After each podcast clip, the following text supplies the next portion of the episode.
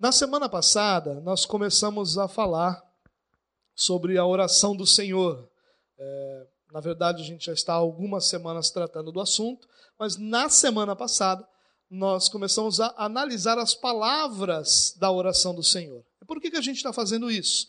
Porque a nossa compreensão é que a oração do Senhor, ou o Pai Nosso, como é mais popularmente conhecido, é, é uma oração que é um modelo para todos nós. Mas antes dela ser um modelo de oração, ela é um modelo de entendimento, um modelo de teologia. Então, eu preciso compreender o que Jesus nos ensinou quando ele usou aquelas palavras para a oração, para que a nossa oração possa seguir aquele modelo. Então, quando nós falamos, é, por exemplo, Pai, ou Pai Nosso, ou Pai Nosso que estás nos céus, é, Jesus, quando diz para a gente orar daquela forma, ou após aquelas palavras, ou de acordo com aquelas palavras, é isso que significa Jesus dizer orem assim, é, nós precisamos entender o que essas palavras significam. E na última semana é, que nós estivemos juntos, nós, nós pudemos tratar da primeira dessas palavras, que é a palavra Pai. E nessa semana, nessa primeira semana, nós vimos que a palavra é Abba, é uma palavra que originalmente é, usada para significar papai, é, era inicialmente quase que o balbuciar de uma criança, sabe quando a criança começa a falar e fala papá, é mais ou menos essa ideia. É uma palavra em aramaico, né? É uma palavra que foi preservada, mesmo o Novo Testamento sendo escrito no idioma grego, os discípulos preservaram essa palavra, tamanho impacto essa palavra teve na vida deles. E por que, que essa palavra teve esse impacto? Por uma razão muito simples. Ela não era uma palavra que de forma alguma era usada para Deus. Ao longo do tempo, ela deixou de ser o balbuciar de uma criança e começou a ser algo semelhante ao nosso papai. Alguns adultos ainda usam papai para se referir ao seu pai, mas mesmo que usem pai, o usam de uma forma carinhosa. Então, Aba é a ideia de pai de forma carinhosa, de forma íntima, de forma bem pessoal. Isso era completamente oposto à forma como os judeus se voltavam a Deus. Eles olhavam para Deus como Senhor, olhavam para Deus como juiz, olhavam para Deus como rei, olhavam para Deus como soberano de todas as coisas, e Deus é todas essas coisas, mas Jesus diz que na hora que nós vamos orar, nós devemos olhar para o Senhor e chamá-lo de Abba, ou seja, a nossa postura para com Ele é a postura de um filho que está se voltando ao seu pai em dependência, em compreensão da diferença entre um e outro e clamando por aquilo que necessita. É intimidade, é proximidade, é dependência, todas essas realidades são apresentadas naquela palavra. Quando nós entendemos isso, e nós começamos a nossa oração dizendo Pai, eu estou dizendo exatamente isso. Eu sei quem o Senhor é, eu sei quem eu sou, eu sei qual é a minha condição, eu sei qual é o seu poder, eu sei qual é o seu amor e eu sei quais são as minhas necessidades. Por isso eu chamo Deus de Pai. Ele não é pai porque é pai de todas as pessoas. Deus não é pai de todas as pessoas. Deus é criador de todas as pessoas. As poucas vezes que a Bíblia usa a palavra pai para toda a humanidade, ela usa no sentido de criador. João vai dizer que todos aqueles que o receberam, receberam junto com Cristo o direito de serem chamados filhos de Deus porque a humanidade não tem esse direito. A humanidade eh, teve essa filiação rompida lá no Éden. E todo ser humano nasce com essa natureza pecaminosa e esse relacionamento rompido.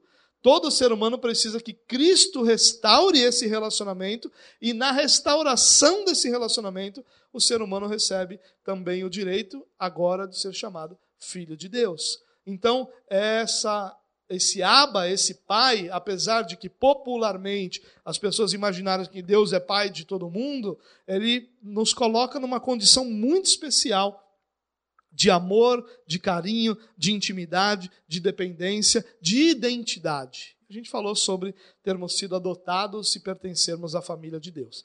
Bom, hoje nós continuamos é, esse texto. Nós estamos usando Mateus capítulo 6, o versículo 9, onde a oração do Senhor começa. Quero te lembrar que também há uma outra versão em Lucas capítulo 11, é uma versão um pouco reduzida, tem todo o conteúdo, mas é um pouco reduzida nas suas palavras. É, então nós usamos Mateus capítulo 6, que é a versão mais completa. O versículo, capítulo 6, versículo 9, diz o seguinte: Vocês orem assim, Pai nosso que estás no céu. Aqui, nessa primeira declaração da oração, nós estamos é, nos voltando a quem nós oramos. Nós oramos ao Pai. Quem é esse Pai? Ele é nosso e ele está nos céus. Então aqui nós vamos encontrar duas é, realidades desse Pai. Nós o chamamos de Pai, mas ele é Pai que é nosso, ele não é só Pai, ele é Pai que é nosso e ele é Pai que está nos céus, ou que está no céu.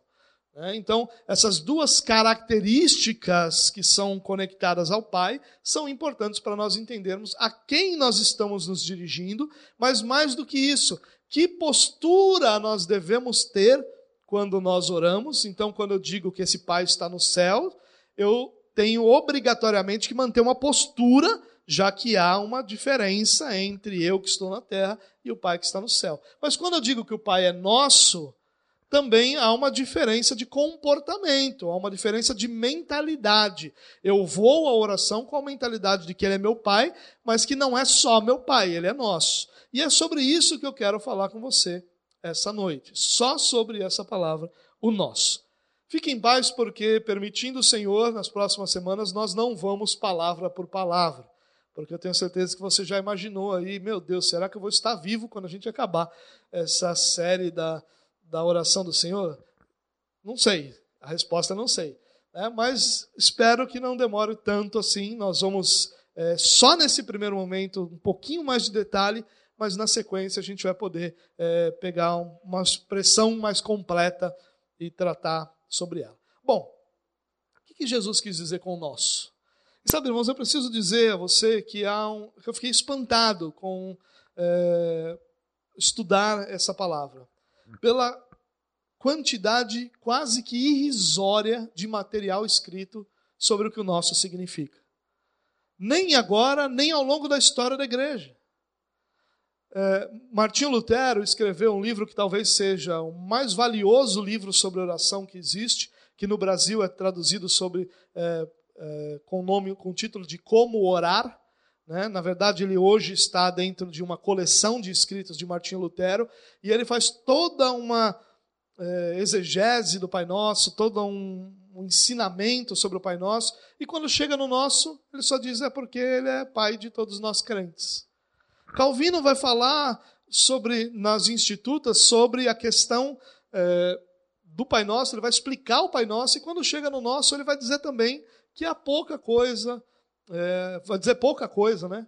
Ali, e eu cheguei a pensar que talvez é, não fosse uma questão tão importante nós lidarmos com o nosso, já que ninguém tratou isso, né? quem seria eu para lidar com ele. Mas à medida que eu vou pensando no assunto e que eu vou olhando é, essa oração, mesmo com poucas questões, eu encontrei alguns livros católicos falando um pouquinho sobre o nosso, mas no geral é muito pouco conteúdo sobre o nosso. Mas Jesus disse que nós deveríamos começar a oração dizendo: Pai nosso, não meu Pai, mas Pai nosso.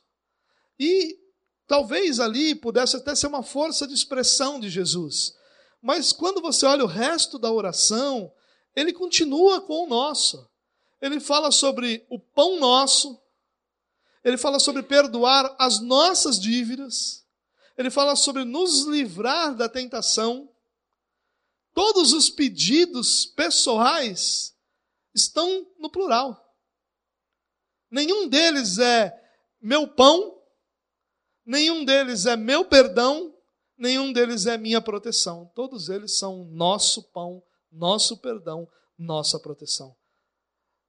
Por isso é importante que a gente compreenda o que Jesus quis nos ensinar aqui. Por que, que ele diz nosso? E é isso que a gente vai tentar ver. Para começar, a ideia, eu queria começar resumindo a ideia. A ideia do que Jesus está dizendo aqui é que nós fomos salvos para viver em família. Se você não entendeu isso, você não entendeu o Evangelho. Simples assim. O Evangelho é uma ação de Deus em nos salvar para que a partir dessa salvação nós vivêssemos em família. Não há uma salvação para que eu viva meus projetos pessoais ou para que eu viva minha individualidade apenas. Nós fomos salvos para viver em família. A salvação, ela automaticamente implica numa vida em comunidade. Para nós, em nossos dias, está ficando cada vez mais difícil nós entendermos essa questão de vida em comunidade. É, a cada dia nós temos menos essa compreensão de que nós pertencemos a uma sociedade, de que nós oferecemos algo à sociedade e que nós recebemos algo dessa sociedade. Talvez por nossa visão é, tão simplista sobre o que a sociedade é, nós estejamos deixando de perceber a beleza e a grandeza do que é uma vida em sociedade. Eu já falei com vocês alguns momentos aqui, é, existia, sempre existiu ao longo da história, a compreensão de que todo profissional servia também à sociedade com aquilo, devolvia à sociedade parte daquilo que ele recebeu. E a nossa dificuldade hoje talvez seja mais ainda em perceber o que nós recebemos da sociedade. Mas nós recebemos muita coisa da sociedade. Nenhum de nós aqui construiu a faculdade que estudou. Nenhum de nós aqui construiu as rodovias onde anda. Nós é, usufruímos hoje daquilo que a sociedade construiu ao longo do tempo. Inclusive casas que moramos, lugares que nós é, vamos, pontos turísticos que nós frequentamos, tudo isso, com exceção dos naturais, tudo isso foi construído, foi executado, foi realizado por gerações passadas. Nós usufruímos disso. E ao usufruir disso, a nossa consciência deveria ser devolver à sociedade parte daquilo que nós recebemos. Nós temos essa ideia de que eu pago imposto para isso, como se a sociedade existisse para nos servir. E esse é um pensamento completamente é, deturpado com relação ao que deveria ser. Nós deveríamos compreender que nós vivemos em sociedade, que nós recebemos da sociedade e que nós oferecemos à sociedade. Aqui não é isso que está sendo dito. Aqui está sendo falando sobre um núcleo mais interno da sociedade, que é a família. Então, a nossa salvação, e se nós oramos Pai Nosso, é porque fomos salvos. Essa é a oração do cristão. Né? Uh, nós não podemos esquecer do J.I. Packer, que disse que a, é, Pai, ou Abba, né, é o um nome cristão para Deus. Enquanto lá no Antigo Testamento nós vamos encontrar Elohim, é, Yahvé, ou algo, ou algo semelhante a isso, é, e todos aqueles nomes que pelos quais Deus era chamado no Antigo Testamento, no Novo Testamento, o cristianismo vai chamar Deus de Pai. Isso é algo importantíssimo para nós pensarmos, algo importantíssimo para nós compreendermos. O nome cristão de Deus é Pai. Bom, só pode chamar de Pai alguém que foi salvo. Se você foi salvo, se você foi regenerado, se Deus te salvou, a sua oração passa a ser Pai, passa a ser Abba. Bom, você foi salvo para quê? Você foi salvo para poder agora viver diante de Deus. E como é que nós vivemos diante de Deus nessa vida? Vivendo em comunidade. A igreja passa a ser a família que nós temos. A igreja passa a ser a comunidade na qual nós vivemos. E isso é algo que nós precisamos compreender, porque quando Jesus diz Pai Nosso, ele diz: olha, chame Deus de Pai de forma íntima, mas compreenda que junto com você naquela oração, você tem a sua família junto. Você não vai orar sozinho. Aliás, você pode até ir orar sozinho. Mas você não vai orar sem que os seus irmãos estejam presentes em sua vida. Isso é tão difícil para a gente compreender nos dias de hoje, porque é muito diferente daquilo que nós estamos acostumados é, com os valores da nossa sociedade. Mas vamos tentar ver isso de forma calma. Efésios capítulo 2, versículo 19. Olha o que Paulo diz.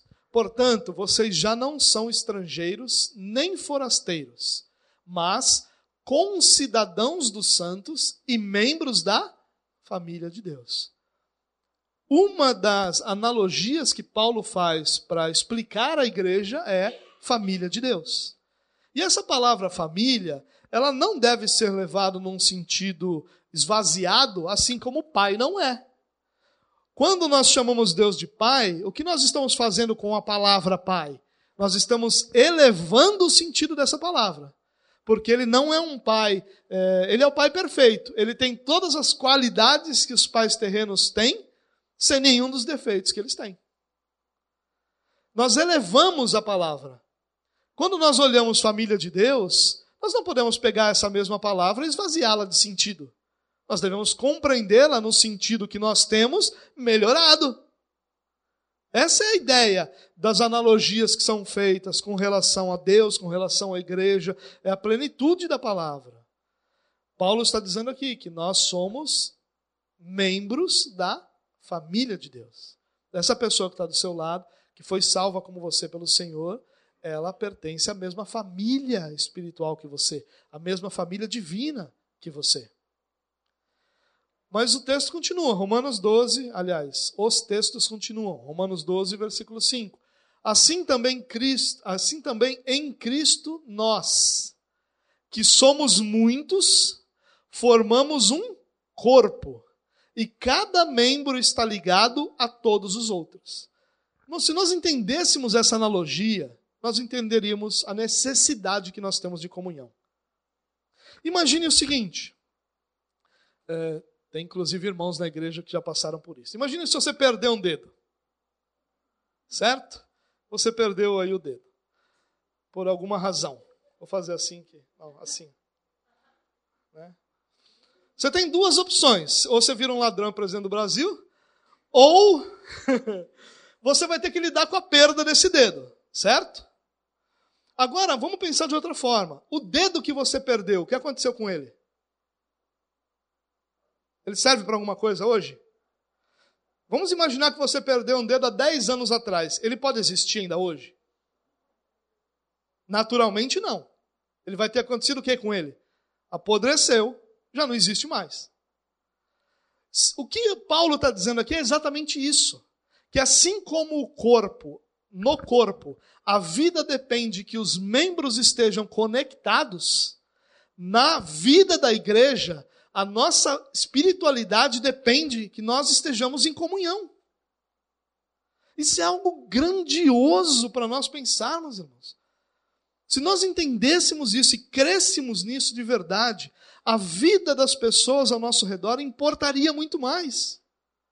Ela seria muito mais valiosa, porque nós entenderíamos que a nossa espiritualidade também está conectada à espiritualidade de quem está do meu lado que a nossa vida depende da saúde espiritual de quem está do nosso lado. Quando você fica gripado, por exemplo, o que, que normalmente vai acontecer? Os seus pulmões se enchem de secreção, no, no geral, tá? de uma forma bem simplista aqui. O que, que está doente ali? São seus pulmões. Mas essa doença reflete onde? Pode refletir em dores no corpo, você fica com as pernas doendo. O que as pernas têm a ver com a sua gripe? Você sente dores de cabeça. O que a sua cabeça, o que o cérebro tem a ver com os seus pulmões? Aparentemente nada. Mas na prática tem tudo. E na prática é pior ainda, que a morte de um órgão no seu corpo pode determinar a morte do seu corpo inteiro. Se nós usarmos essa analogia, claro que a ideia não é uma analogia exata, perfeita em todos os detalhes, senão não era uma analogia. Então se dizia claramente o que é. A analogia ela é parte da, da realidade. Mas, olhando para a analogia, o que, que nós podemos perceber? Que a saúde da pessoa que está do seu lado, e aí a gente está falando espiritualmente, implica na sua saúde, ou melhor, afeta a sua saúde. Não, não afeta nada, eu tenho a minha vida com Deus. Irmãos, o que nós fazemos como igreja, a missão ou as missões que estão diante de nós, a, os trabalhos que nos são dados como igreja, eles não são dados a uma pessoa, não são dados ao pastor, nem à denominação, porque a denominação não existe sem as pessoas que fazem parte dela. Elas são dadas ao corpo que se reúne nesse lugar.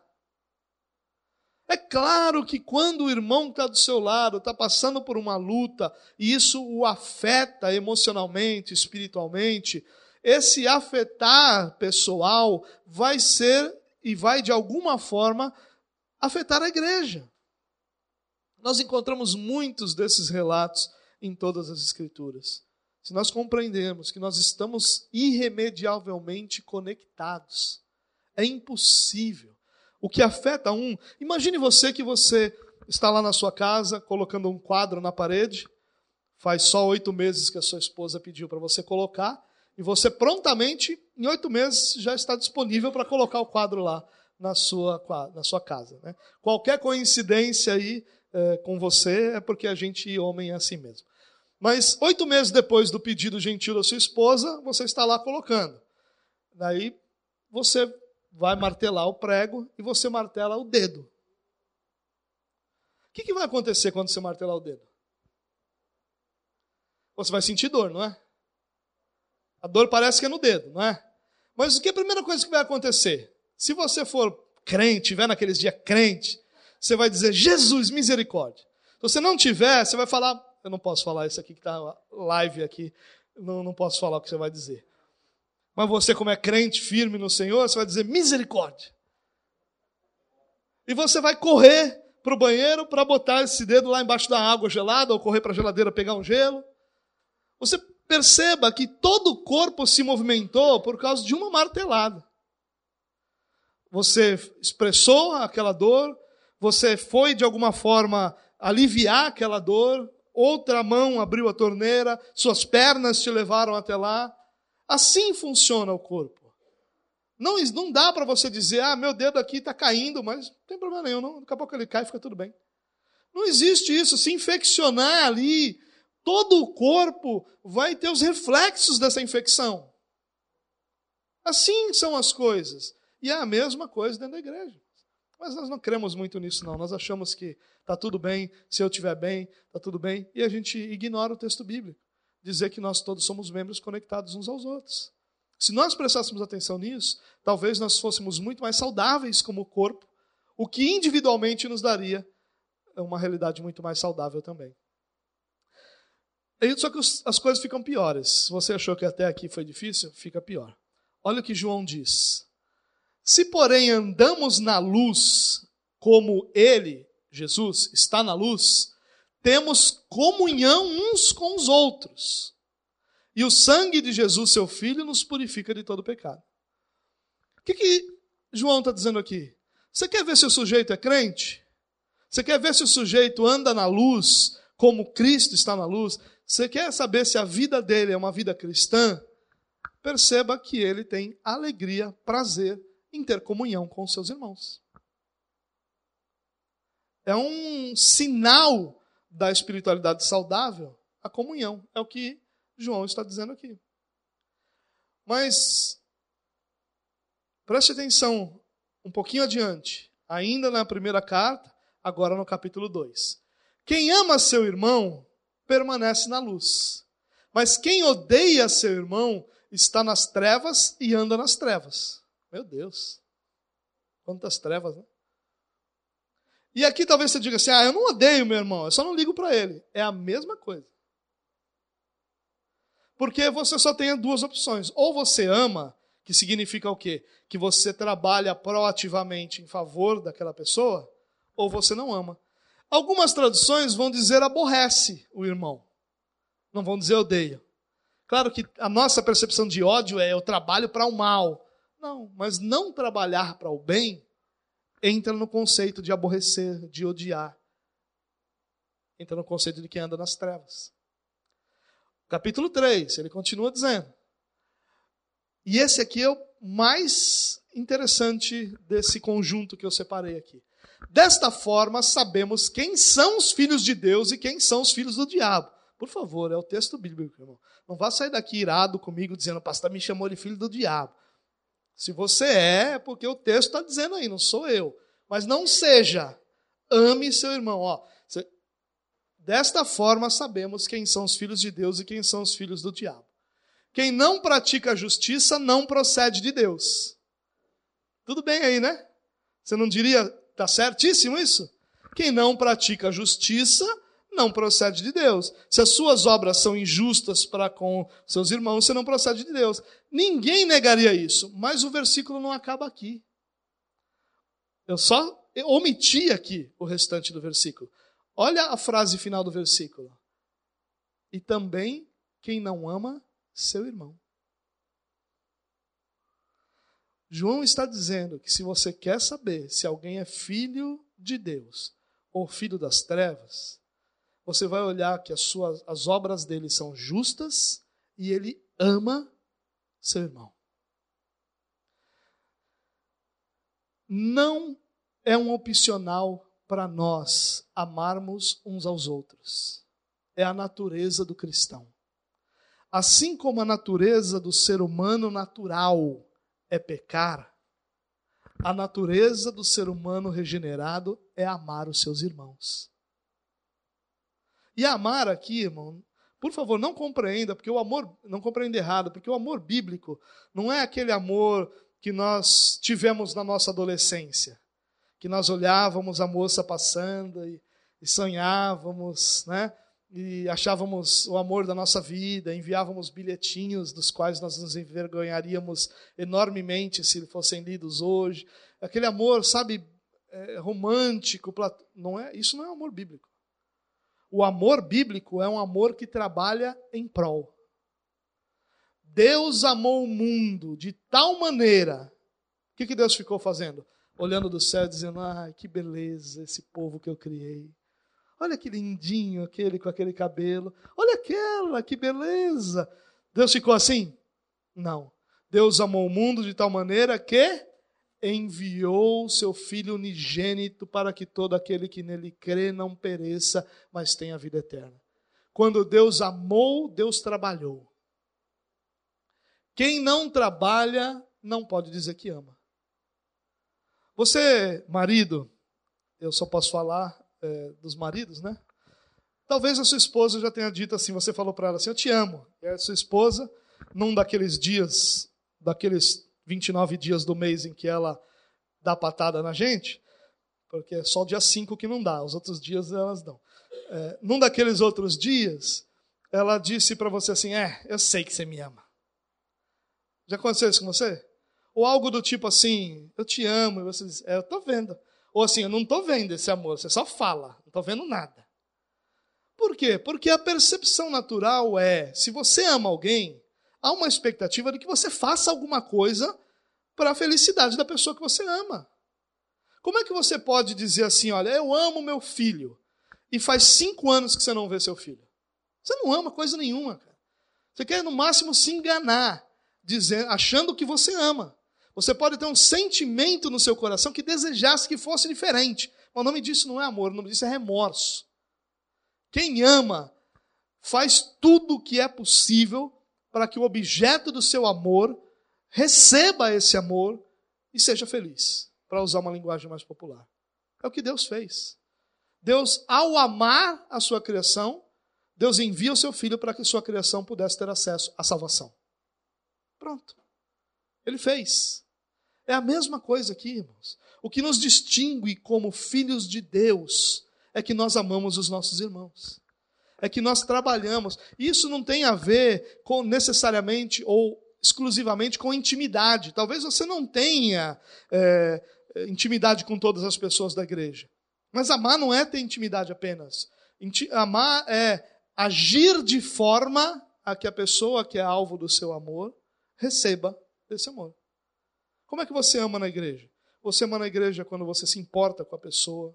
Você ama na igreja quando você cuida da pessoa. Você ama na igreja quando parte do seu dinheiro, que tem tanta coisa que você podia fazer com esse dinheiro, é usado para servir a igreja. Você está amando seu irmão. Você ama seu irmão quando seus talentos estão à disposição da igreja. Isso é expressão de amor. Você está pegando aquilo que Deus deu a você, que você poderia estar explorando comercialmente, mas você está oferecendo em serviço aos seus irmãos por amor aos seus irmãos. É claro que, em última análise, você serve a Deus. Mas nós só podemos servir a Deus servindo pessoas. Você ama os seus irmãos ali. São algumas das formas que nós amamos os nossos irmãos. Nós amamos os nossos irmãos honrando o trabalho que eles estão fazendo. Quando você está aqui hoje, você veio para cultuar a Deus. É verdade que você veio. Mas a sua presença aqui hoje está valorizando todo o tempo que eu dediquei para preparar essa mensagem, está valorizando todo o tempo que o ministério de louvor, que os outros ministérios dedicaram para preparar essa reunião. Isso é amor também. É claro que, em última análise, é pelo Senhor que nós estamos aqui. Mas, quando você se dedica a estar, você está demonstrando amor.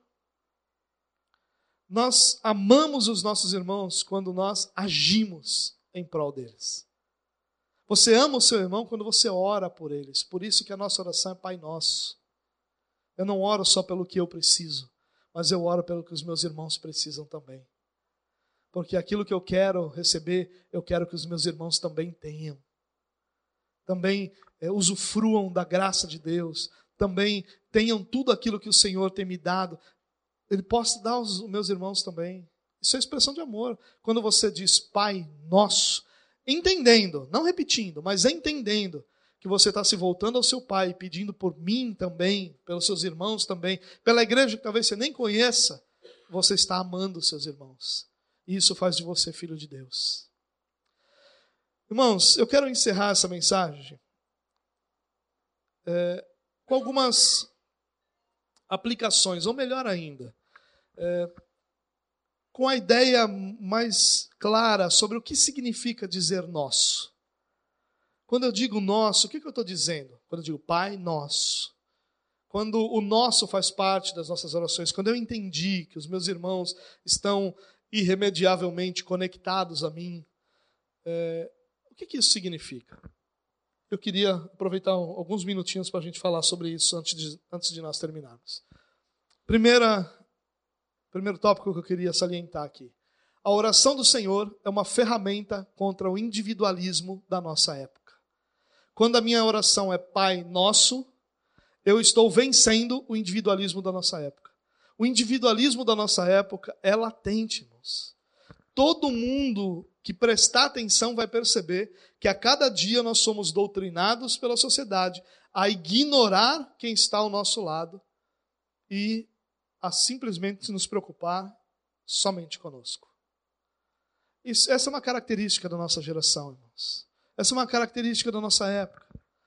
Nós, e muitas vezes, a gente ainda quer ser diferente, mas somos vencidos por esse individualismo. No nosso coração a gente gostaria de ser diferente, mas na prática a gente segue a maré, segue o fluxo, segue a galera.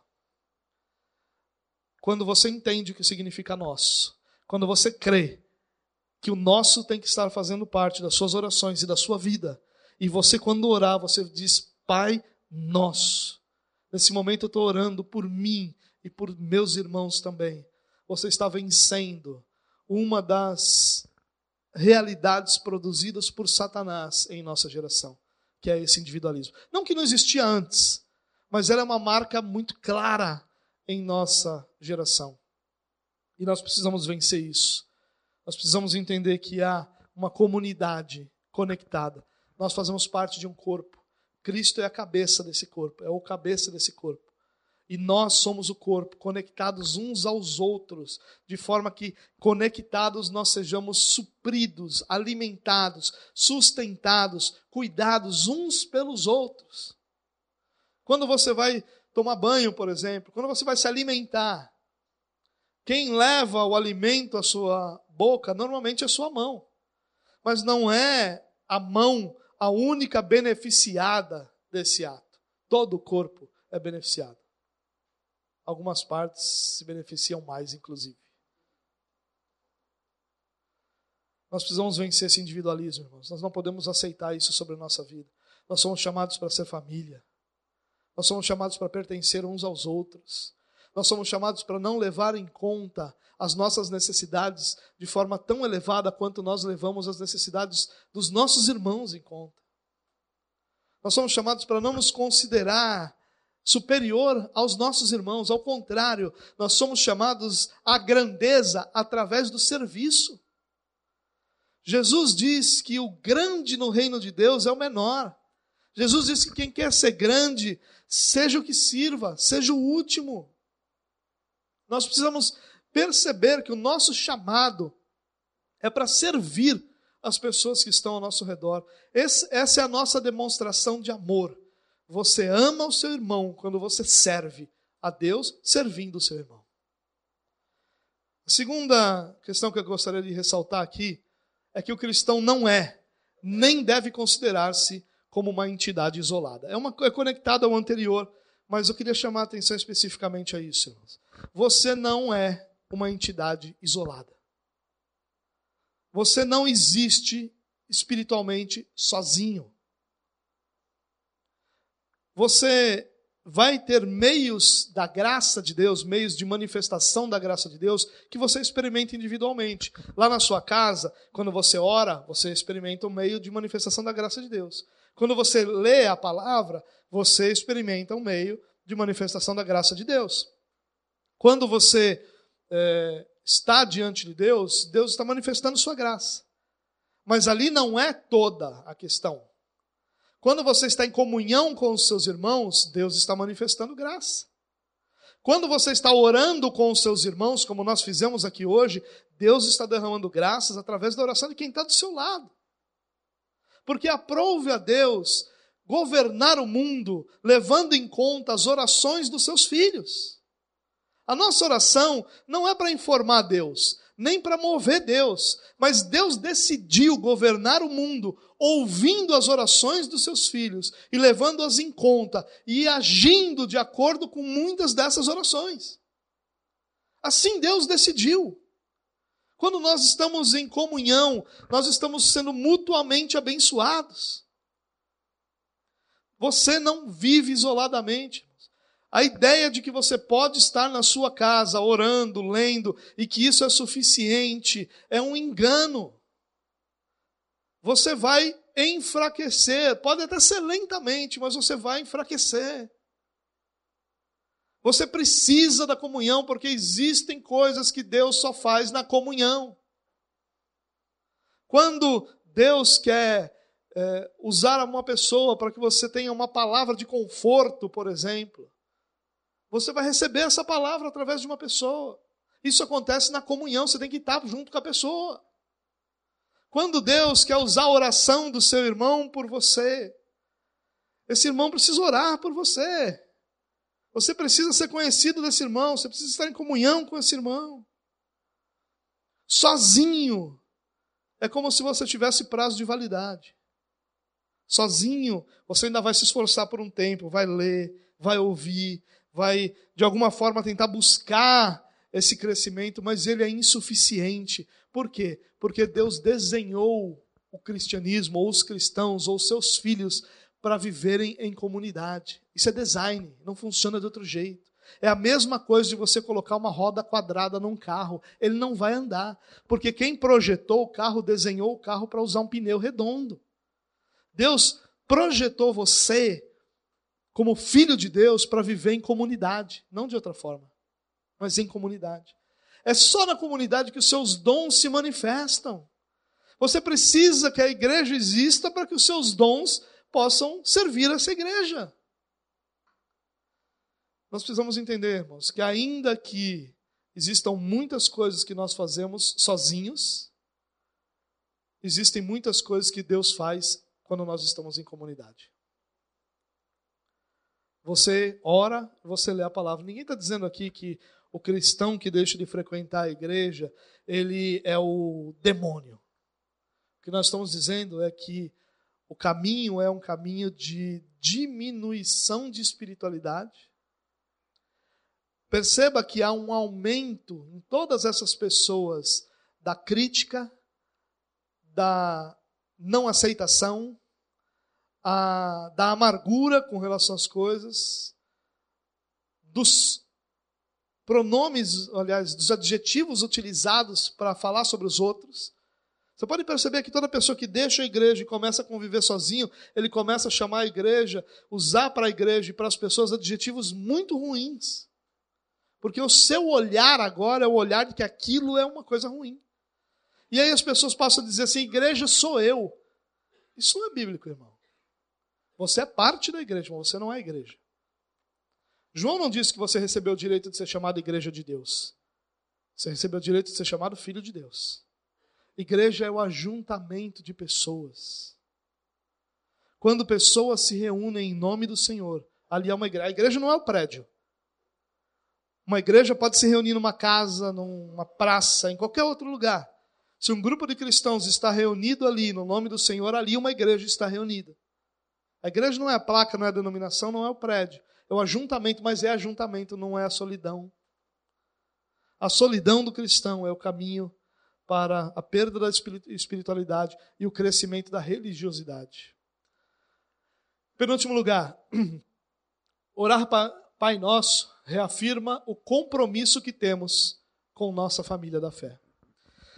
Irmão, você que é casado, escute o que eu vou dizer a você. Já imaginou se você, casado, com filho, ou sem filho, você decide viver sua vida como se você não fosse casado?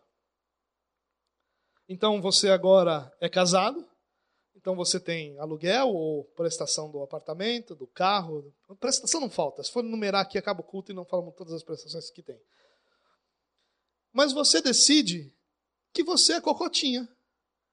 Então, ao invés de botar o seu dinheiro para pagar essas coisas, você vai lá na loja de surf do, do shopping para comprar camiseta de marca porque você não entendeu que agora casado, a marca que você vai usar ou é graxa ou é cândida. E você decidiu, claro, se você tem dinheiro para todas as coisas. Estou falando de uma pessoa normal. Aí você vai lá e você olha lá as marcas e você anda, cara, todo cocotinho lá, surfistinha, né? E as contas lá para pagar.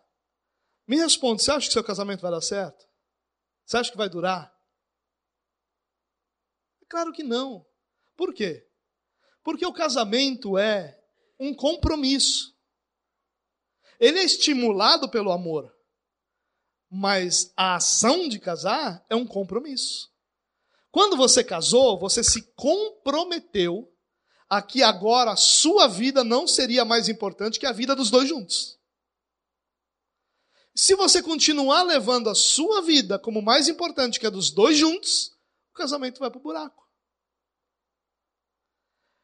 Se a igreja é sua família, como é que você pode imaginar que você vai viver sua espiritualidade sem levar em conta a necessidade dos seus irmãos? Você vê como a gente não acredita que a igreja é família? A gente não acredita, a gente é um hipócrita miserável. A gente acredita nada desse negócio de família. Se a gente acreditasse e nós minimamente olhássemos para a igreja como nós olhamos para a nossa família, o que, que nós faríamos? Quando falta dinheiro na sua casa, é o seu filho que fica sem comer? Ou é você que fica sem comer? Porque quando falta dinheiro na sua casa, quem fica sem comer na outra família é a igreja. Você percebe como é a questão? Quando eu oro Pai Nosso, e eu entendo o que significa o Pai, e eu entendo o que significa o nosso, eu estou expressando, reafirmando: essa é minha família, e eu tenho um compromisso com ela. Por isso, a minha vida não é mais importante que a vida de todos nós juntos. Ai, que mentira.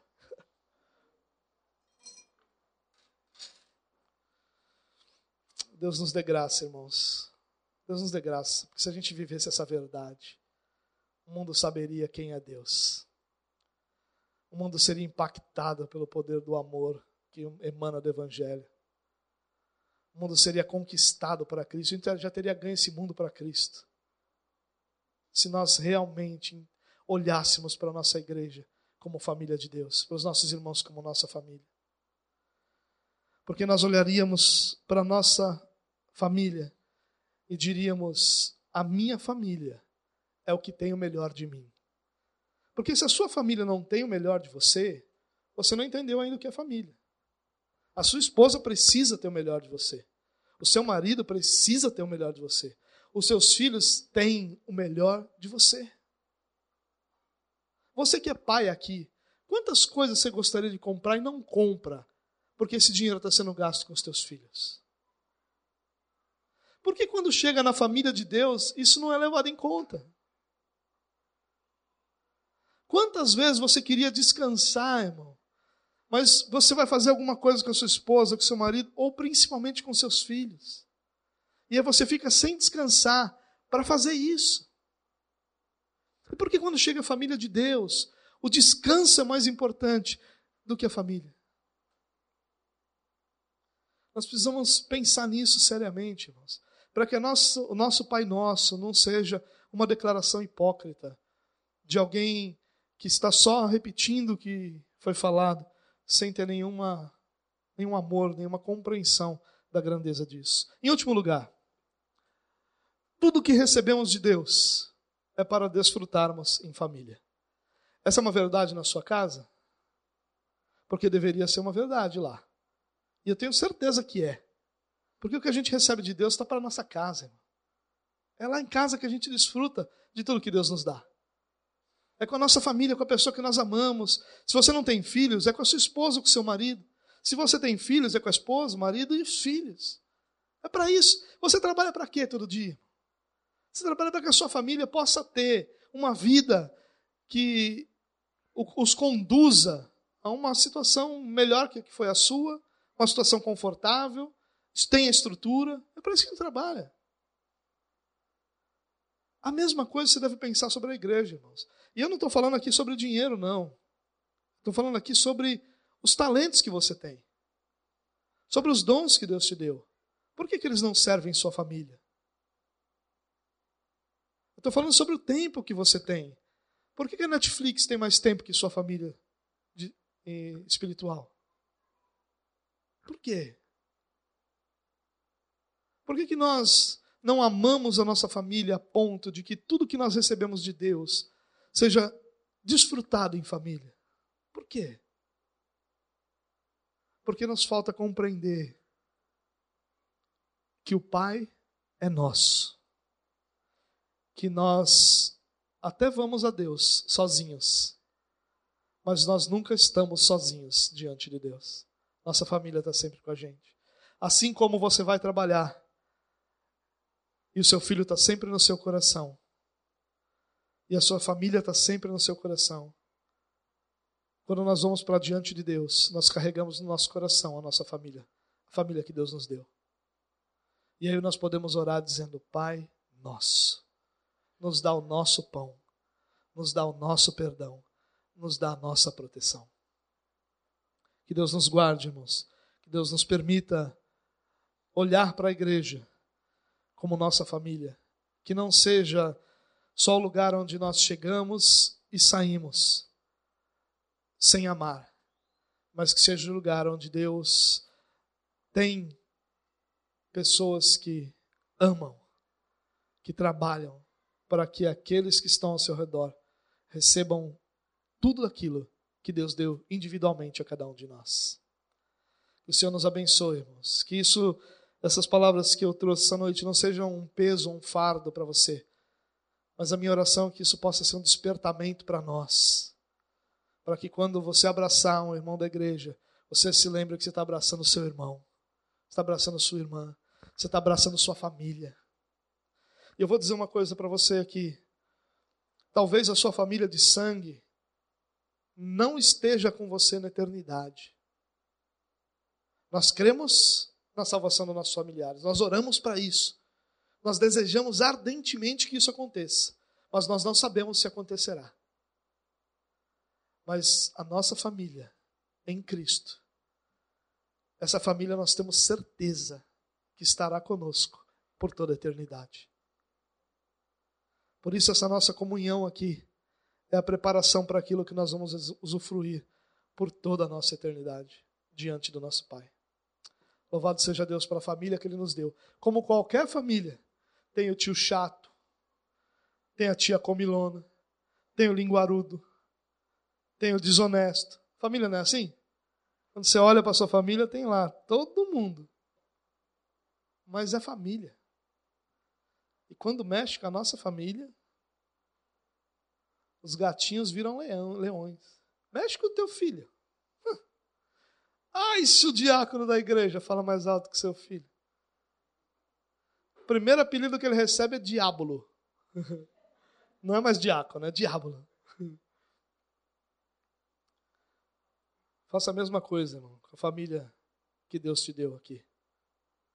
A mesma braveza, a mesma garra, o mesmo amor que você tem pela sua família. Deixe o Senhor encher o seu coração desse mesmo amor pelas pessoas que estão ao seu redor, que fazem parte da sua família. Eu não estou falando só dessa igreja.